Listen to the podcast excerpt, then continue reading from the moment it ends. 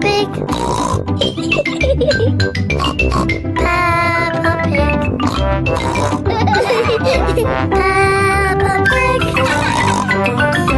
The Children's Fête Peppa and her friends are at playground.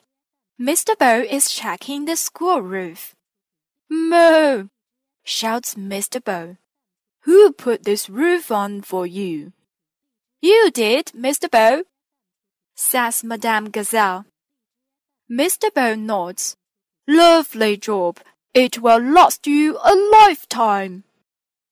Madame Gazelle takes Mr. Bull inside. She points to the ceiling. It is leaking water. Look, she says. It is going drip, drip. You need a new roof, says Mr. Bull. Where are we going to get the money for a new school roof? asks Madame Gazelle. The children have a good idea. They decide to put on the school fete to get the money for the new school roof. It is the day of the children's fete. Danny Dog is in charge of the microphone. Hello, grown-ups, he says. Get your money out for the new school roof. Emily Elephant is in charge of the bric-a-brac store. Roll up, roll up, she calls. All sorts of bits and bobs. Hmm, says Mr. Fox. This all looks very interesting. Mr. Fox is always looking for bric-a-brac. Balloons! shouts Pedro Pony. Lovely balloons! May I have a red one? says Madame Gazelle. How much money have you got? asks Pedro. Madame Gazelle tips all of the coins out of her purse.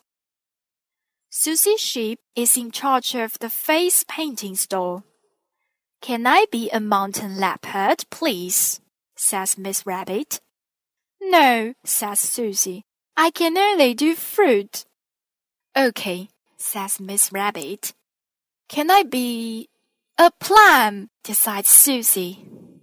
Mr. Bull comes to visit Peppa. He has got a green face. I am an apple, he booms. Would you like to try the lucky dip? asks Peppa. Everyone's a winner. Mr. Bull drops a coin into Peppa's tin. Mr. Bull reaches into the lucky dip barrel. He pulls out a dolly. Can I have a go? asks Mrs. Cat. Mrs. Cat wins a toy digger. Oh, gasps Peppa. Do you want to swap? Mr. Bull and Mrs. Cat do not want to swap. They are pleased with their lucky dip prizes. Freddy Fox calls all the grown-ups. It is time for the mummies and daddies race. Everybody has to get into a sack and jump across the field. On your marks, get set, go! shouts Freddy. The mummies and daddies have lots of fun jumping sacks. At the end, Madame Gazelle has an important announcement to make. We have raised enough money to buy a new school roof, she cries. Again!